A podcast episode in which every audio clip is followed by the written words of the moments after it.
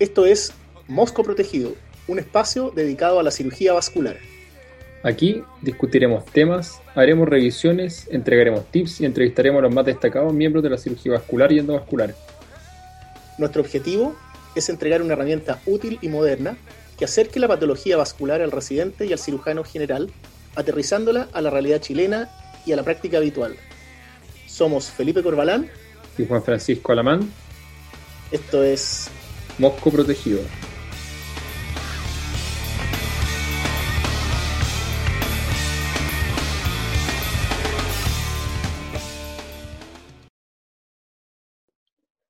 Hola, bienvenidos amigos a nuestro tercer episodio de Mosco Protegido. Hoy discutiremos acerca de trombosis venosa. Hola Felipe, ¿qué tal?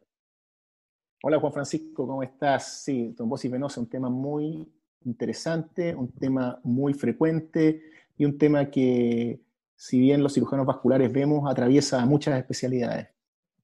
Así es, mira, para introducirnos, quiero comentar que la trombosis venosa incluye la trombosis venosa profunda, el tromboembolismo pulmonar y en menor medida la tromboflebitis superficial. Es una causa de morbilidad y mortalidad, como tú dijiste, frecuente en el paciente quirúrgico y médico, fuente de confusiones clínicas con frecuencia en el estudio y el manejo, y eh, probablemente al hablar de TDP, una de las cosas que se viene a la cabeza es Virchow con una historia singular, era prusiano, patólogo, autor más de 2.000 publicaciones ah, y acuña términos como trombosis, leucemia, parénquima, cromatina.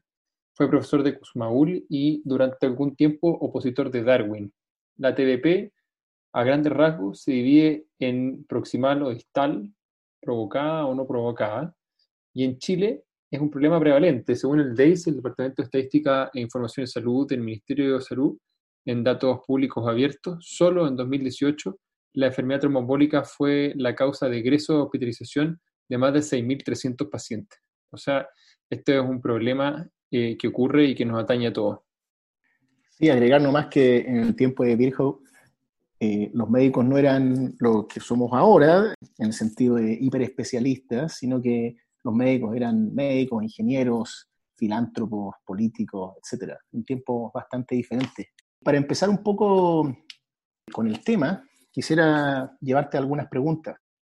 En primer lugar, cuando uno habla de, trombosis, es conocido que el mejor tratamiento es la profilaxis, que no te dé la trombosis. Y en ese sentido, ¿qué opinas tú de cómo debe llevarse un programa adecuado de profilaxis cómo eh, las instituciones deben prepararse para recibir o para tratar pacientes quirúrgicos y médicos, cuáles son las recomendaciones o los puntos claves de la recomendación en la profilaxis actualmente.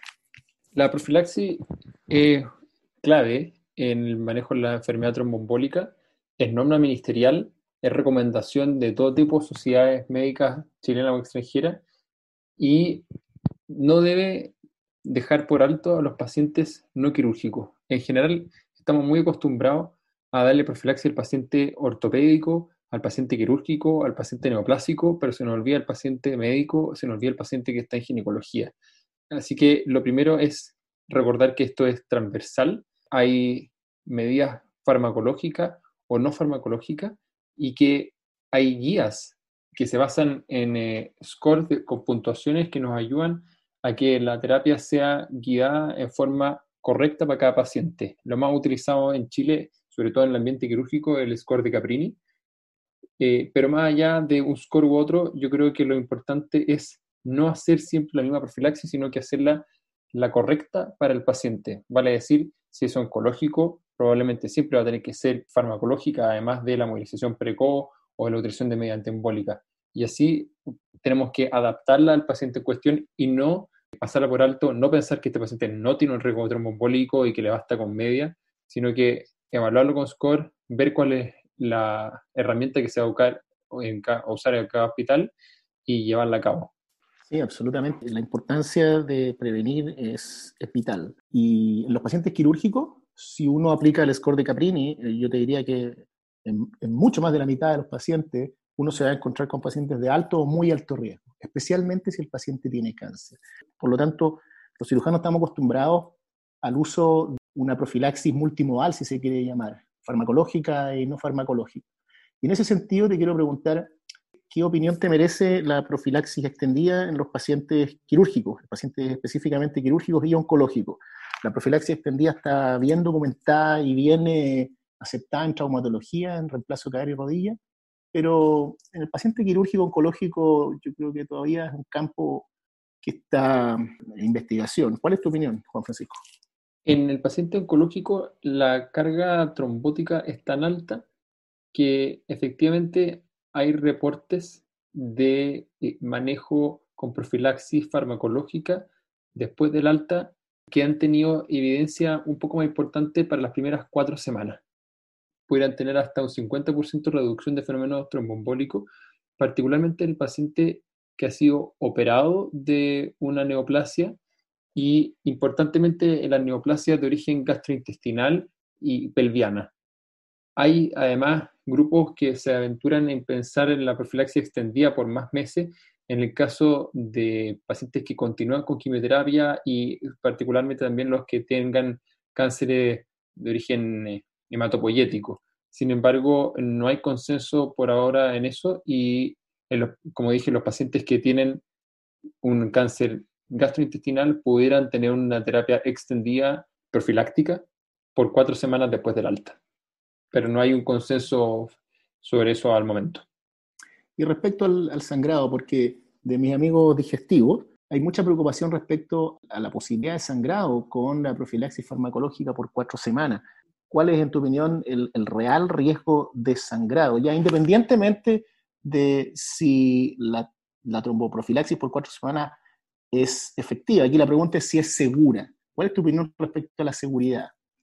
Eh, la verdad es que las posibilidades de aumento de sangrado en el paciente operado oncológico versus el beneficio de la profilaxis eh, muy superado. Eh, completamente tiene indicación de tratamiento de la prevención y supera completamente las posibilidades de complicaciones.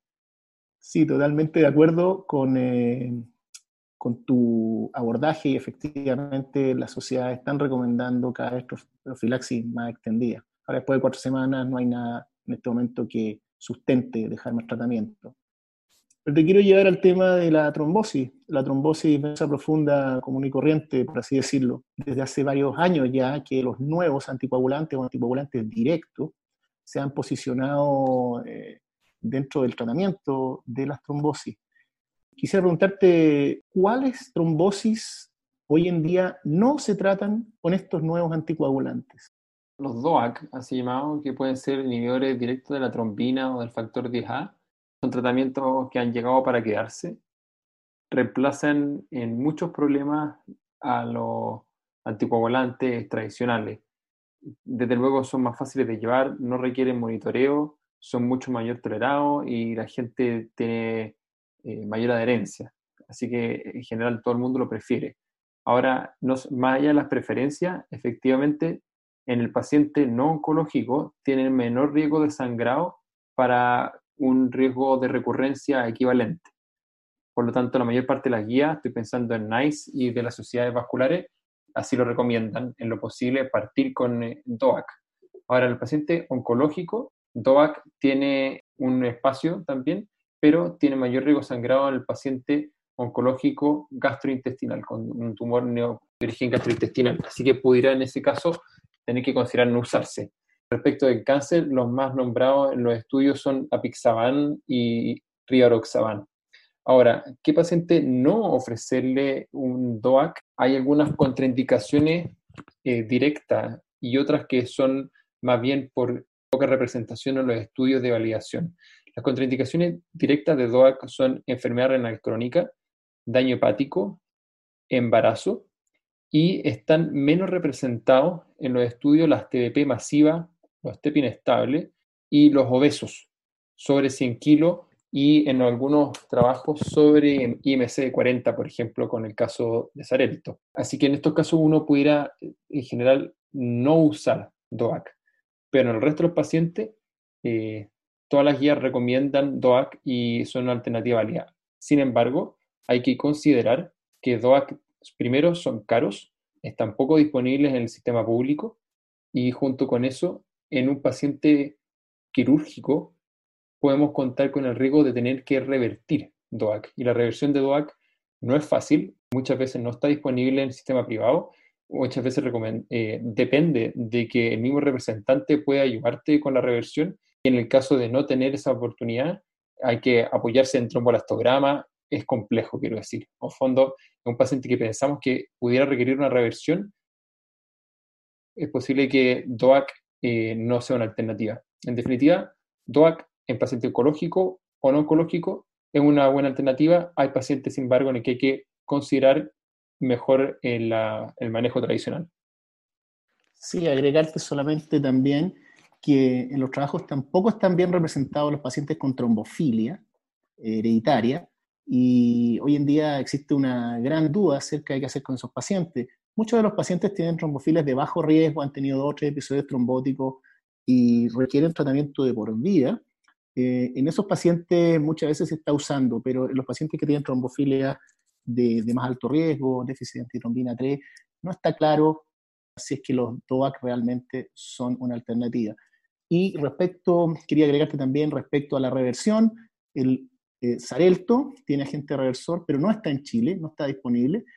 Y el Davigatran, que el nombre comercial es Pradaxa, tiene agente reversor. En nuestro país está disponible principalmente en, en el sector privado, en las clínicas. En general, en los hospitales no está. El tema de los DOAC, como tú dijiste, llegó a quedarse. Yo creo que el tema de la reversión es, es un punto a considerar cuando uno piensa en un anticoagulante.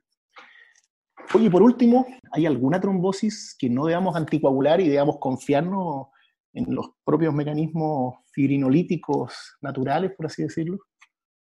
Sí, es una pregunta frecuente esa. Eh, las trombosis que no se anticoagulan son las superficiales, de un segmento pequeño de venas que están alejados de su callado hacia venas profundas y que tienen poca sintomatología local. Eso en el fondo son los pacientes con trombofleitis producto de vías venosas, por ejemplo. Esos pacientes tienen muy poco riesgo de embolizar y provocar un TEP.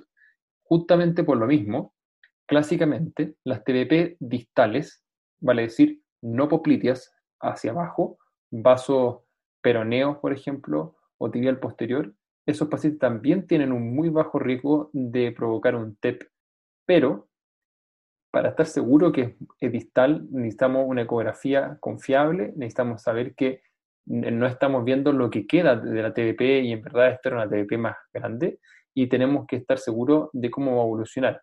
Por lo tanto, mi recomendación, y esto es algo quizás personal, es que una TBP distal debiera anticoagularse de todos modos y que sea alguien dedicado al manejo de la enfermedad tromboembólica quien decida eventualmente después suspenderlo. Pero las trombosis que no se anticoagulan son las superficiales, salvo que estén cerca del callado o que sean extensas o muy sintomáticas, y algunos casos de TBP distales. Sí, absolutamente de acuerdo. En general, entre los vasculares hay una tendencia anticoagular y además la facilidad de, conseguir anticoagulantes hoy día ha aumentado, pero sí hay ciertas trombosis que uno probablemente no debiera anticoagular. Esas son mis preguntas para ti, Juan Francisco. Dime si tienes alguna para que yo te pueda contestar. Sí, también tengo algunas preguntas para hacerte. En la TBP no provocada, sabemos que es un signo de alerta y que, entre otras cosas, nos obliga a descartar neoplasias ocultas y, evidentemente, también trombofilia. ¿Cuál es a tu parecer, el estudio mínimo de etiología en un paciente que se presenta con una trombosis venosa profunda provocada y no provocada? En la no provocada, ¿qué es lo mínimo a hacer? Y en la provocada, a pesar de que haya una causa evidente, ¿harías algún estudio antes del alta?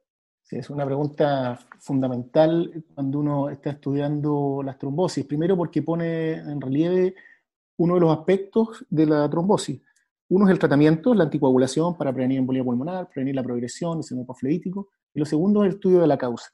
Y ahí nos encontramos, como tú dices, con trombosis provocadas, en primer lugar, aquel paciente que, se, que tuvo una fractura, que fue operado, le hicieron una, fijación externa o lo que sea, y posteriormente desarrolla una trombosis. Ese paciente tiene una causa evidente, no requiere, a mi juicio, mayor estudio o estudio secundario, pensando en que hay otra cosa además.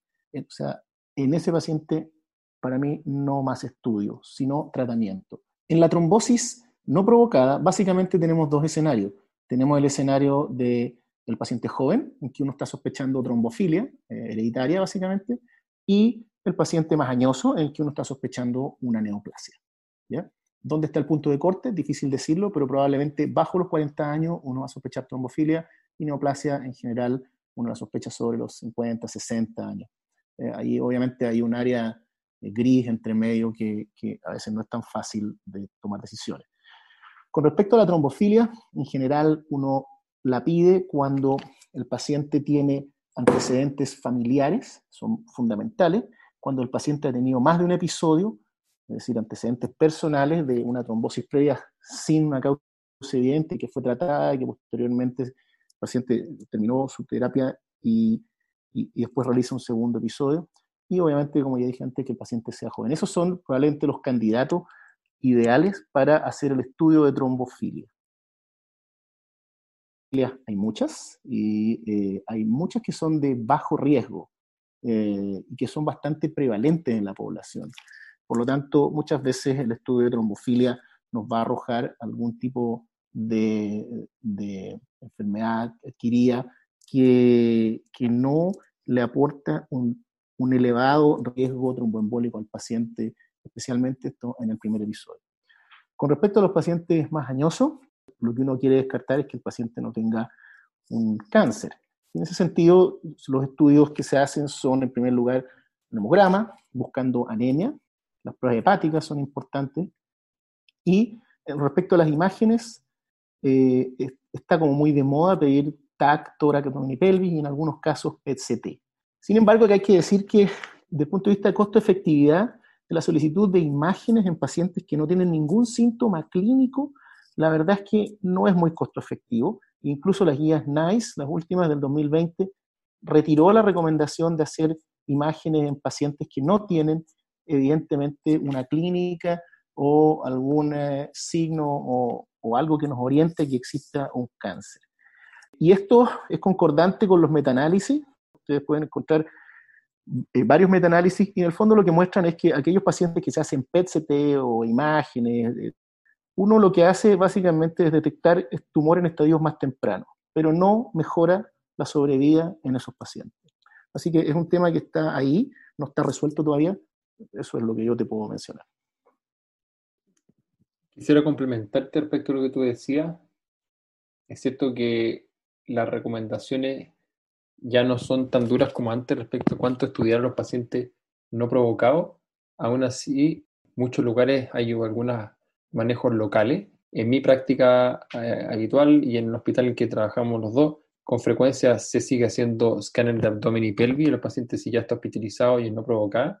Junto con eso, yo trato al menos de preocuparme por hacerle de todos modos forma ambulatoria, una endoscopía y una colonoscopía, y a veces trato también, aprovecho de hacer una mamografía o un PAP muchas veces estos pacientes son el mismo que igual se les podría recomendar una endoscopía o una colonoscopía por, de base suya y puede ser la oportunidad para hacerla.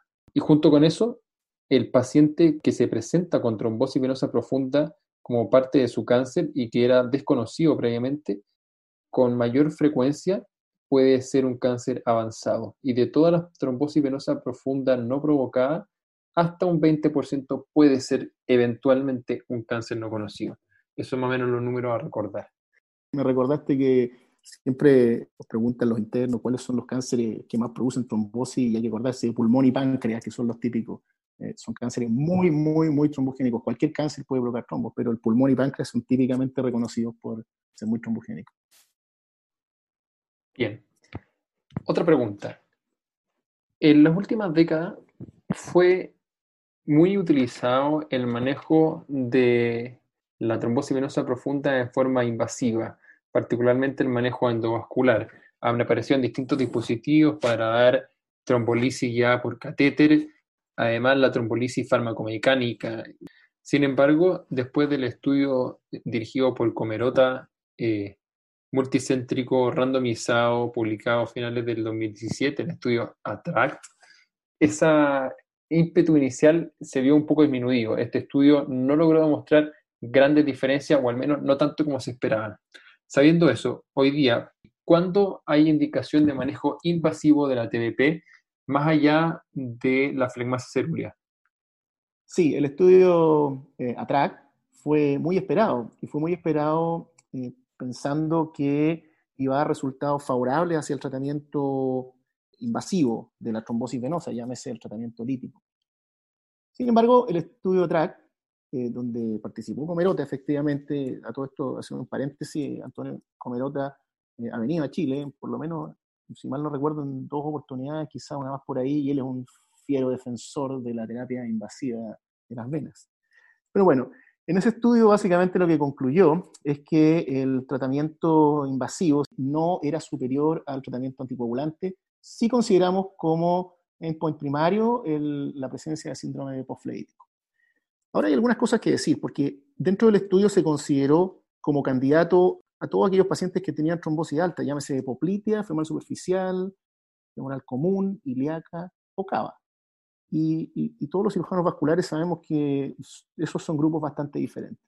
O sea, es totalmente diferente una trombosis femoral superficial que una trombosis femoral común o una trombosis iliocava. Entonces ya de ahí uno parte con un cierto sesgo. Eh, dentro del estudio, alrededor de un 50% de los pacientes tenía trombosis iliofemoral, que probablemente es, eh, si uno lo piensa de antemano, aquella que más se va a beneficiar del tratamiento trombolítico o removedor de, de coágulos. En segundo lugar, el, tratamiento propiamente tal debiera ser lo más estandarizado posible para poder medir el objetivo. Y la verdad es que en el estudio hubo muchos tratamientos de pacientes que tenían trombolisis con catéter, pacientes que se hizo trelis, pacientes que se le hizo angiojet y pacientes que se les hizo una, una dosis simple de trombolítico. O sea, el popurrí de tratamiento es bastante disperso. Y de hecho, uno de esos tratamientos, que es el TRELIS, ya no está disponible en el mercado. Entonces, es difícil con ese popurrí de tratamientos poder sacar una verdadera conclusión. Si uno mira un poquito más en detención los resultados, el trabajo también concluye de que aquellos pacientes que sí se beneficiaron eran aquellos pacientes que tenían síndrome postfleítico moderado o severo. Hubo menos porcentaje de pacientes con síndrome postfleítico moderado o severo en el paciente invasivo versus aquellos pacientes tratados con anticoagulación.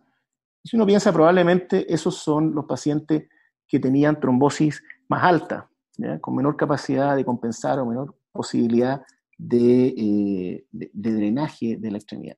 Por lo tanto, yo hoy en día, y volviendo a tu pregunta, yo creo que ¿qué pacientes son candidatos más allá la flegmasia? Yo creo que un paciente joven, con bajo riesgo de sangrado, con una trombosis alta, y que tiene un importante edema, es decir, que no está compensada, no necesariamente una flegmasia, pero que no está compensada, yo creo que ese paciente es un candidato a la terapia trombolítica y obviamente de ahí se, uno debe evaluar el caso y conversar con el paciente, explicar los beneficios, los riesgos, pero ese es el paciente probablemente que se va a beneficiar más de la terapia trombolítica y que no va a desarrollar un síndrome postfleítico tan severo en el futuro. Bien, tengo una tercera pregunta y después algunas dudas cortas. En los últimos años se ha liberalizado el uso de filtro de vena cava, hasta que hasta hace poco tiempo atrás apareció el warning de la FDA que sugiere removerlos cuando ha cesado la contraindicación de anticoagulación. Hay complicaciones locales con los filtros. Hoy día, ¿a qué pacientes tú no le remueves el filtro de vena cava ya instalado? Sí, eso es una, una, cosa que uno debe preguntarse antes de poner un filtro, si el filtro lo va a sacar, no lo va a sacar. La complicación eh, de, la migración lateral se da más con los filtros removibles, porque esos filtros que son como un paraguas, literalmente, tienen más posibilidad de quedar tilteados. Y si quedan tilteados más de 15 grados, hay más posibilidad de que el filtro, primero, no se pueda sacar, segundo, migre lateralmente hacia otras estructuras, yo soy lo he visto, migrar hacia una parte del filtro, migrar hacia la aorta, o migrar hacia estructuras vecinas como el psoas, donde produce dolor, o migrar hacia el duodeno, que también lo he visto. Habiendo dicho eso, yo creo que uno tiene que ponerse en el escenario antes de poner el filtro. ¿En qué paciente yo le pongo un filtro definitivo? Que no pienso ir a sacar, por ejemplo, un paciente más añoso, con un cáncer, que tiene una expectativa de vida eh, probablemente de dos años, o quizá un poco más que eso. O aquellos pacientes que tienen una causa permanente, una causa que no va a desaparecer independientemente yo ponga o no ponga el filtro. Otra razón para no sacar el filtro es que el paciente no quiera, y ese probablemente es la, es la causa más, más frecuente de todos los filtros removibles que uno pone pensando en que los va a sacar, probablemente uno saca, y yo personalmente yo creo que está sacando el 30%, no creo que más, también hay un costo asociado muchas veces, es una razón que hay que considerar y uno tiene que saber que de todos los filtros que pone muchos se van a quedar adentro sin, sin salir. Bien. Vamos entonces a algunas preguntas cortas para finalizar. En trombosis venosa profunda, Felipe, reposo absoluto, ¿sí o no? Si tuviera que decir sí o no, la respuesta es no. Pero obviamente hay pacientes en los cuales sí me gustaría dejarlo en reposo absoluto y son aquellos pacientes que tienen trombosis más alta, trombosis que están muy sintomática, esos pacientes se benefician del reposo absoluto. Pero normalmente el reposo absoluto no es más allá de 24, 48 horas. Eh, trombosis de cava, por ejemplo, trombos flotantes, por supuesto que ese paciente me gusta tenerlo más reposo que no. Pero en términos generales, la mayoría de las trombosis, que son infringuinales, que son popliteas, o muchas trombosis sólidas, esos pacientes no, a mi juicio, no requieren reposo absoluto, todo lo contrario, una vez que uno pone el anticoagulante, sea cual sea, normalmente eh, a las dos horas ya el paciente ya está anticoagulado. Y como digo, si la trombosis no es alta, no, no tiene un trombo flotante, ese paciente a mi juicio debe ir a caminar. Recurrencia de TBP en el paciente ortopédico clásico, hombre joven operado de ligamento cruzado. ¿Existe o no existe? Sí, sí existe, absolutamente. Cuando uno trata una trombosis, las, venas por dentro eh, quedan con cicatrices y esas cicatrices hacen que la probabilidad de que un paciente que tuvo una trombosis vuelva a tenerla es aproximadamente cuatro veces. Así que sí, eh, las trombosis recurren y recurren localmente muchas veces. Yo acotaría que eso es un riesgo comparado al resto de la población que sigue siendo bajo. Son pocas las que recurren, pero esa vena quedó dañada y tiene mayores posibilidades que otras venas, evidentemente. Por último, profilaxis en viajeros. ¿Cuál es tu enfrentamiento? Es un tema muy eh, popular, si se quiere, o, o, titular de diario típico, un tema por el cual consultan muchos pacientes. Yo lo que uso es en viajes largos, de más de seis horas, y en algunas ocasiones en viajes más cortos en pacientes que tienen riesgo, como por ejemplo que son portadores de insuficiencia venosa, que son portadores de varices, pacientes, por ejemplo, mujeres que están en terapia estrogénica. En esos pacientes tengo la manga un poco más eh, suelta para, para, dejarles anticoagulantes eh, profilácticos. ¿Qué uso? Antiguamente era mucho más purista y usaba solamente heparina bajo peso, hoy en día básicamente Sarelto de 10 miligramos. Bien, Felipe, te agradezco. Creo que queda revisado el tema. ¿Quieres hacer algunas acotaciones al término? No, solamente hay que este es un tema extenso, es largo, es complejo, hay mucho trabajo, hay mucha evidencia, es un tema que, hay que además hay que estar siempre revisando. Es un tema sobre el cual a cada rato salen nuevas luces y nuevos trabajos eh, sobre diferentes aspectos, profilaxis, tratamiento, tipos de tratamiento, etc. Así que la invitación es a, estar permanentemente revisando este tema. Muchas gracias, Felipe. Nos vemos en otro episodio. Gracias a ti, nos vemos.